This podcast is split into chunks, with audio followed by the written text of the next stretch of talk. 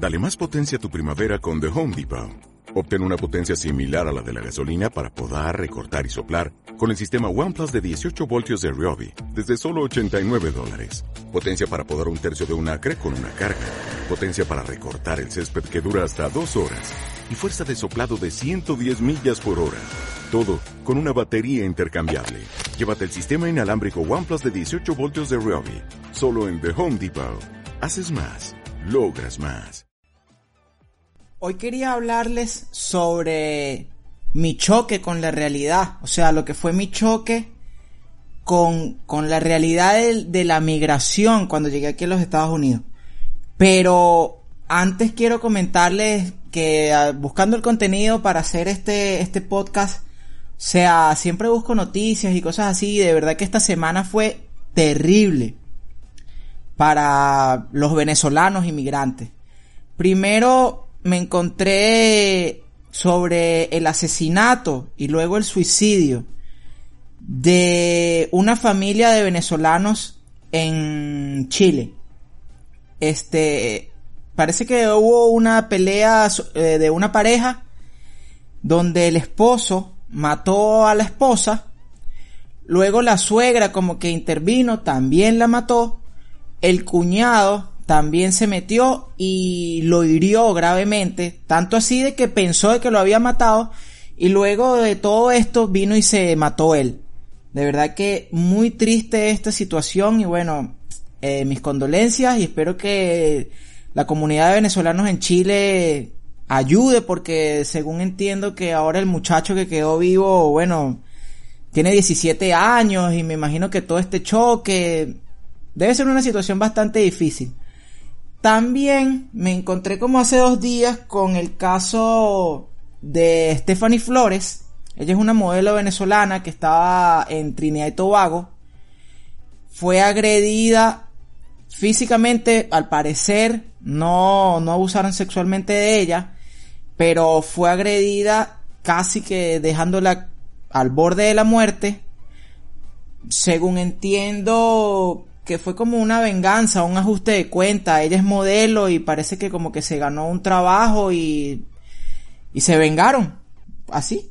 Una muchacha de apenas 20 años, bueno, está en recuperación y espero, bueno, se haga justicia también para ella. Y bueno, con estas tristes noticias vamos a empezar el quinto episodio de Migrantes 2.0.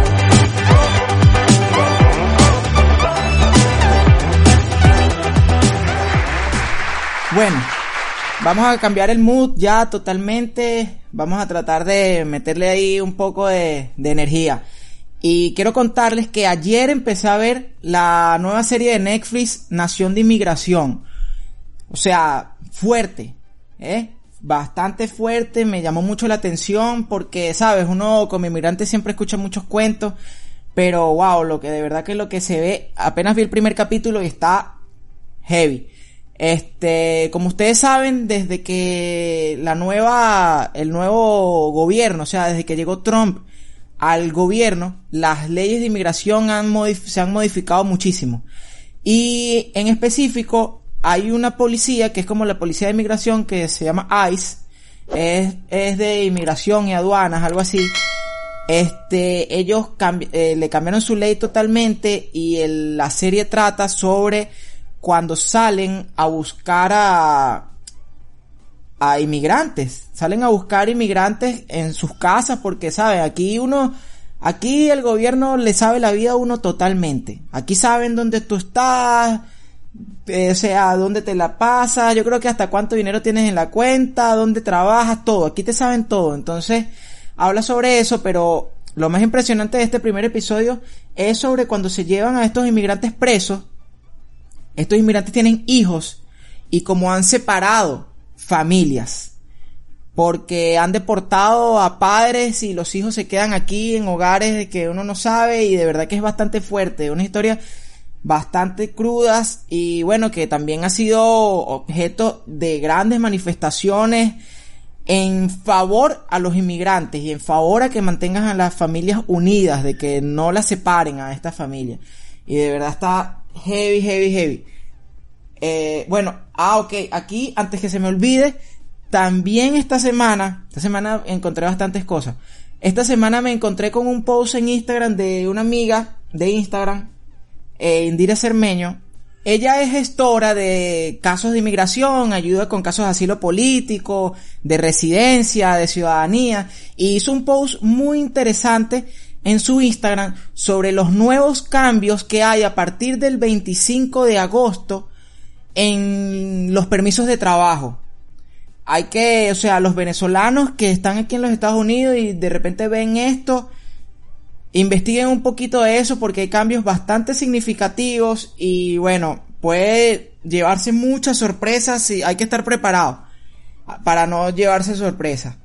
Entonces, bueno, ya entrando en lo que quería hablar antes, les doy las gracias a todas las personas que me han escrito por Instagram, que han comentado aquí en YouTube, que escuchan el podcast en Spotify, que lo escuchan en Apple Music, en Apple Podcast. Muchísimas gracias por el apoyo. No olviden suscribirse a cualquier del canal de su preferencia.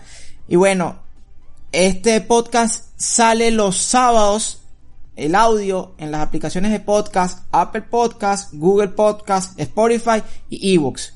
Y los domingos sale en YouTube a las 12 del mediodía, tanto sábado como domingo. Muchísimas gracias por el apoyo. Y bueno, espero este quinto episodio les guste también.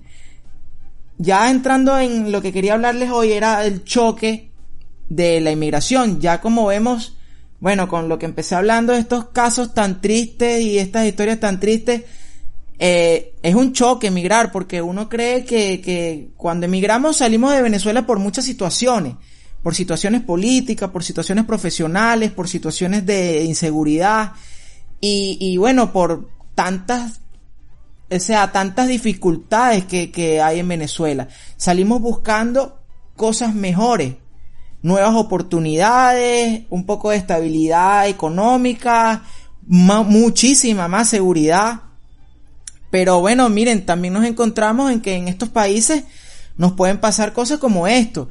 Esos casos de, de el caso tan triste de, de, de del asesinato y de, del suicidio, bueno, mire, yo creo que en eso influye mucho el estrés que vive uno como inmigrante porque, o sea, no es un secreto, ahí uno se estresa mucho porque pasan muchas cosas a las cuales uno no está acostumbrado y, y, y se carga uno de mucho estrés. El caso de la chica en Trinidad y Tobago, bueno, no sabemos qué será, de repente delincuencia o lo que sea, pero es una, o sea, una violencia bárbara que sí no las encontramos en estos países con un reducido en comparación a Venezuela, pero sí se encuentran.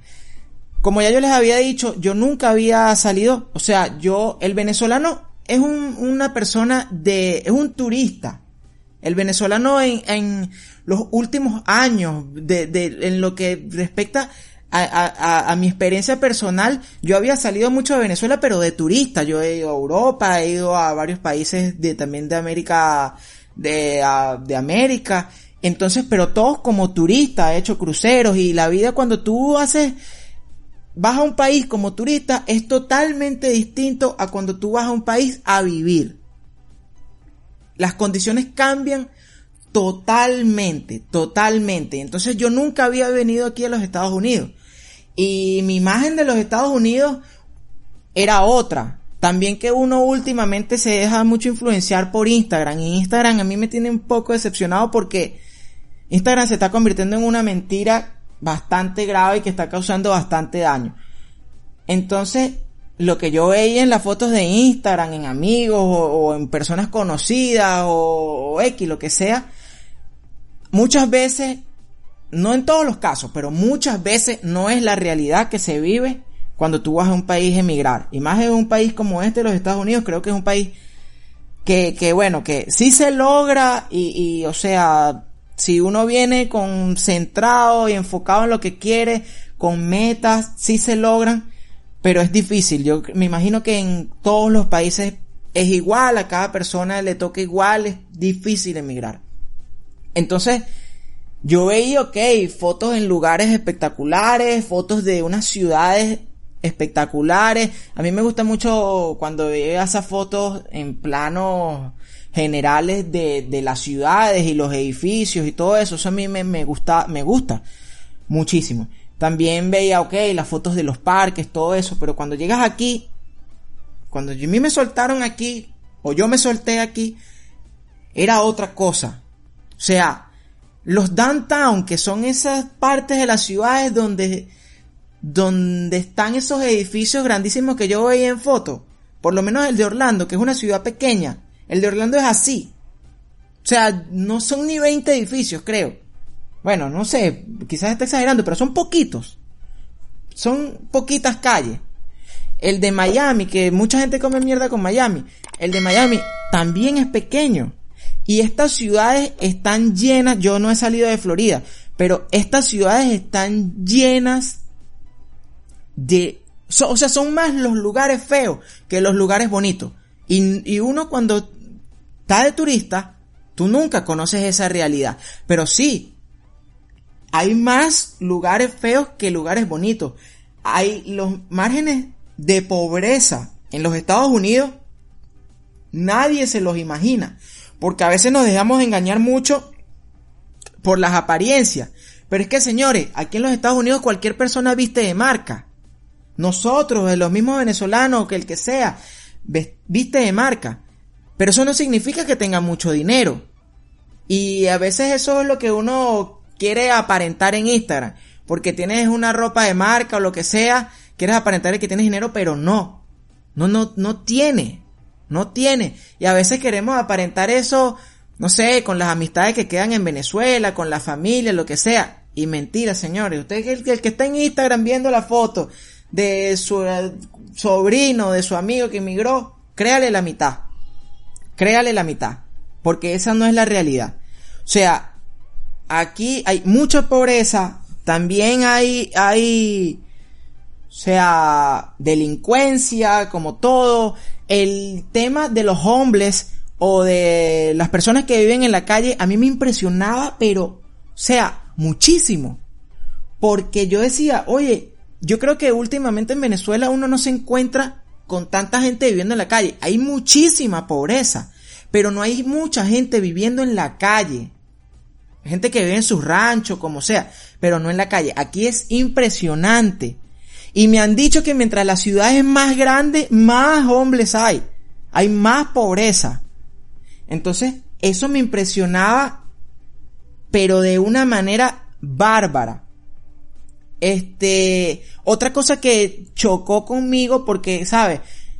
Aquí el tema de, de, en Florida, el tema de tener un carro no es un, un lujo, es una necesidad.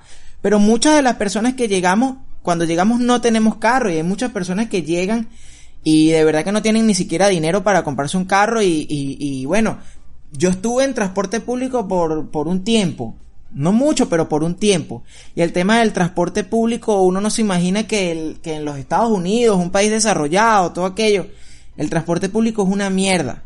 Uno pierde, o sea, se, eh, se pueden perder entre 5 y 6 horas diarias en el transporte público. O sea, es algo loquísimo. Yo recuerdo que yo al principio buscaba lugares en el GPS, no, iba de tal punto a tal punto. Y de repente, caminando, yo me tardaba lo mismo que me tardaba en el autobús. Yo recuerdo que una vez, en mi primer trabajo que tuve, me fui en bicicleta y tardé una hora en bicicleta.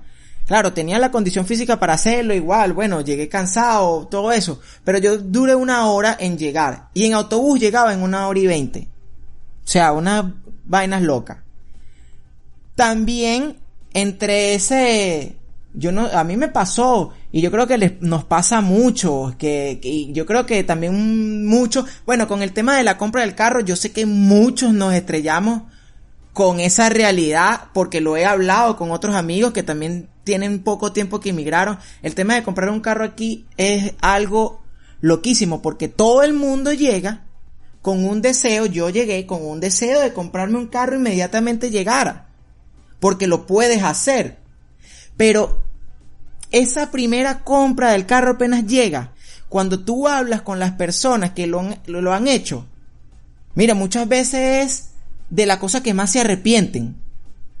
Porque es comprar un carro aquí es un negocio muy difícil. Porque, ok, tú vas al dealer y él con un poco de un poquito de dinero, sin papeles, no importa, y tú ese mismo día vas a salir rodando en un carro. Algo que no estamos acostumbrados en Venezuela, porque en Venezuela por comprarse un carro, bueno, no sé cómo estará ahorita, pero recuerdo hace años que mi mamá se compró, imagínate, era un Corsa. Yo recuerdo que eso era un papeleo. Yo estaba pequeño, pero recuerdo que eso fue un papeleo, unos meses esperando el carro, no sé qué, que el crédito, que te lo dan, que no te lo dan. Y aquí, en horas, no te echas ni siquiera un día completo, en horas usted sale manejando el carro que usted quiera. No importa si tiene papeles o no. Pero las consecuencias a veces son, son fuertes. ¿Por qué? Porque no tenemos papeles, entonces nos van a dar el crédito, el crédito, perdón, claro que sí, pero los porcentajes de interés altísimos. Aquí no existe ese fenómeno que existe en Venezuela, que es que tú compras un carro y el carro mientras más viejo, más, más vale. O sea, no se devalúa el carro, sino que incrementa su valor. Aquí no. Aquí el, el, el carro se deprecia automáticamente tú lo sacas del concesionario. Entonces muchas veces tú terminas pagando con los intereses y todo aquello, terminas pagando el doble de lo que cuesta el carro o terminas botando una cantidad de dinero en intereses o cuando quieres vender el carro, entonces el carro cuesta la mitad de lo que ya tú has pagado, por donde veas pierde. Entonces eso es otro de los choques que yo, gracias a Dios, tuve unos amigos que me influenciaron y me aconsejaron en ese sentido. Me explicaron de que, de cuáles eran los pros y los contras y yo, bueno, que no soy fácil de, de dar la razón y, siempre, pero bueno, yo les hice caso, compré un carro con el dinero que tenía, no le quedé debiendo nada a nadie. El carro me, lleva, me llevó y me trajo por tres años, excelente. Y entonces en ese caso no salí tan jodido, pero sí hay mucha gente que, que sale con las tablas en la cabeza. Otra de las cosas es que uno piensa que va a llegar a los Estados Unidos y va es a comprar ropa, a pasear, a no sé en otros países, porque también yo, yo me imagino que cada país y cada ciudad donde la gente va tiene sus atracciones y tiene sus cosas donde uno quiere ir pero cuando estás llegando es difícil, porque el dinero aquí en los Estados Unidos, mire, hay mucha gente que piensa que, los inmigrantes tienen dinero y que el que inmigró aquí en los Estados Unidos tiene dinero. Y ustedes supieran que la realidad es totalmente distinta. Porque, ok, aquí si tú trabajas bastante, tú haces bastante dinero. o, o sea, si tú aquí trabajas, tú vas a hacer dinero para vivir. Pero el dinero aquí, mira, se te va, se te disuelve en las manos con la cantidad de cosas que hay que pagar. Entonces por eso a veces la cantidad de cosas que hay que pagar, más de repente tratar de ahorrar, más de repente tratar de ayudar a tus familias en Venezuela, es complicado. Es complicado. Hay mucha gente, terceros y huevones que hablan paja de que no, que estés agarrado, que este no sé qué, que no ayuda, que no sé qué vaina. Pero no se imaginan lo difícil que es. Tienen, o sea, ojalá les toque en algún momento. Pero entonces aquí empezar a salir, empezar, hay mucha gente que empieza a comprar ropa, todo aquello, bueno, yo no quiero criticarlos, pero o sea, es difícil y, y yo no lo veo que, que sea prioridad, porque una cosa que sí he aprendido aquí es que, señor, aquí nadie es más que nadie porque tenga un carro de miles de dólares o un carro, vamos a decir, 2030 o que tenga la ropa más arrecha, aquí eso no impresiona a nadie. Aquí tú no vas a impresionar a nadie por un carro, por una ropa, por lo que sea, a nadie. Tú no vas a ir a una discoteca y vas a, cuadrarte un culo porque tengas una camionetota afuera, cosas que pasan en Venezuela. No, eso aquí no importa. O sea, aquí póngase lo que sea. Claro, siempre uno con tal que te sientas bien. Ponte lo que te haga que te sientas bien. Ten el carro que haga que te sientas bien, pero que no te, que o sea, que no te estés muriendo por, por ahorcado por tener un carro. Vive en el lugar que tú te sientas bien. Ten una cosa que a mí me, yo no sé si será verdad o será mentira, pero me lo han dicho americanos. Para el americano, según ellos, no sé porque nunca lo he escuchado del gobierno, pero según para estas personas, para el americano y para el gobierno de los Estados Unidos, la emigración de, venezolanos es bien vista. ¿Por qué? Primero por lo que ya he hablado en, en capítulos anteriores, en episodios anteriores, que bueno, que, que el venezolano es una persona inteligente y muchos venezolanos son profesionales, son personas preparadas, son personas con un nivel de educación alto. Entonces, bueno, somos cerebros que pueden ellos utilizar, aunque es difícil. Pero el venezolano, acuérdense que la economía de aquí de los Estados Unidos se basa mucho en el flujo del dinero, en que el dinero siempre se esté moviendo. Mientras más flujo de dinero hay en la economía aquí, mejor para ellos. Entonces pasa que el venezolano, como ya hemos hablado, eh, ok, se gana un dinero y se va a una tienda inmediatamente a comprar ropa. Se gana un dinero y se va a comprar un celular. Se gana un dinero y se va y, y se compra un carro. Cuando tiene oportunidad de, comprar, comprarse una casa, va y compra una casa. Entonces el dinero que el venezolano gana, mucho del dinero, la gran mayoría, el 90% del dinero que gana el venezolano se queda aquí mismo, dando vuelta. Hay otros inmigrantes que gran parte de ese dinero que ellos ganan se va. Y entonces eso para la economía no funciona. Entonces, no sé si es verdad o será mentira, es eso lo que ellos dicen. Pero bueno, yo quiero ya empezar a cerrar este episodio hablando sobre que cuando emigremos, yo sé que va a seguir saliendo mucha gente de Venezuela. Hay que estar preparados para emigrar, señores. Emigrar no es sencillo y no nos vamos a encontrar ese sueño que nosotros tenemos en la cabeza. No. Es difícil que ese sueño que nosotros tenemos en la cabeza lo vamos a conseguir cuando lleguemos. Es difícil. ¿Lo podemos lograr ese sueño? Claro que sí. Y lo vamos a lograr. Si lo hacemos, si nos enfocamos en ello, lo vamos a lograr. Pero hay que estar preparado para ese choque. Porque estos choques con la realidad, chocar con que, oye, estás fuera de tu país y puedes, de repente aquí en los Estados Unidos, que es otro idioma, puedes ser víctima de algún tipo de discriminación o de racismo porque no hablas inglés, que no te golpee. Que, que tú llegues aquí y, y oye, tengas una... Hay que educarse económicamente. Porque hay que aprender de cómo manejar el dinero para que no te choques y entonces tú digas, coño, trabajo y trabajo y trabajo y trabajo y trabajo trabajo, pero nunca tengo dinero. Ah, claro, porque nunca tienes dinero porque tus gastos son muchísimos. Entonces, eso hace que te frustres, te estreses y te sientas mal entonces hay que estar preparado para saber qué puedo hacer, qué no puedo hacer. Todo a su debido momento. Hay muchas cosas que no las vamos, que de repente deseamos hacerlas apenas llegamos. No, esas cosas las vamos a hacer en un futuro. Les quiero repetir lo de la educación económica. Hay que educarse económicamente. Hay que saber cómo, si gano tanto, qué puedo, qué no puedo, dónde puedo, a dónde puedo llegar, a dónde no, en qué gasto, en qué no gasto. Eso hay que tomarlo en cuenta. Y también saber que para lograr muchos de esos sueños que tenemos tenemos que ahorrar. Entonces tenemos que aprender a ahorrar. Si, si nos equilibramos en esto, en el trabajo, hay que trabajar, hay que ahorrar y hay que saber cómo gastar, vamos a lograr ese sueño que tenemos. Vamos a poder tener el carro que queramos, vamos a poder, eh, o sea, viajar, vamos a poder turistear, vamos a poder conocer y vamos a darnos esa, ese, o sea, ese despeje que es totalmente necesario para el inmigrante. Primero vamos a chocar con 10.000 paredes.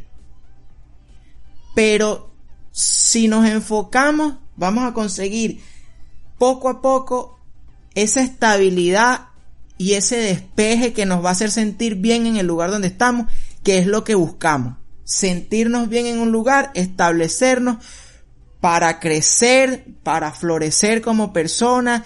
Uno de los mayores choques que uno tiene son los choques psicológicos, los, los, los encuentros con uno mismo de, interiormente y las peleas en el cerebro y, y, y todo eso lo vamos a poder superar. Muchas gracias por acompañarme en este episodio. Te recuerdo, si lo estás viendo en YouTube, suscríbete, por favor, no olvides suscribirte, ayúdame ahí, tú te suscribes y entonces cuando tú, tú te suscribes, cada vez que yo subo un video, tú lo vas a poder ver. Cuando, si lo escuchas en las aplicaciones de podcast, también te puedes suscribir. Una cosa que estoy totalmente agradecido, ya tengo, o sea, creo que son 10 y de repente 10 son poquitos para mucho. Pero tengo 10 suscriptores en Spotify. Spotify fue la primera aplicación paga que yo tuve aquí en los Estados Unidos. Y ahora, o sea, porque es una aplicación de música, donde escucho música, escucho podcast, la usaba mucho para trabajar. Y de pana que ahora, o sea, eso es como una vena que me siento realizado de que ahora yo tengo un contenido en Spotify. Ustedes no saben lo, no joda, lo arrecho que me siento. Si lo escuchas en Spotify, dale follow también. Si lo escuchas en, en Apple Podcast, dale cinco estrellas y puedes comentar, déjame tu comentario si te gustó, si no te gustó, compártelo porque tú no sabes si de repente alguna, de repente a ti este contenido no te sirve para nada, pero de repente tú lo compartes y entre tus amigos hay una persona que esto sí le sirve. Entonces ayúdame con eso, a difundirlo, a suscribirte en los canales y muchísimas gracias. Nos vemos en el próximo.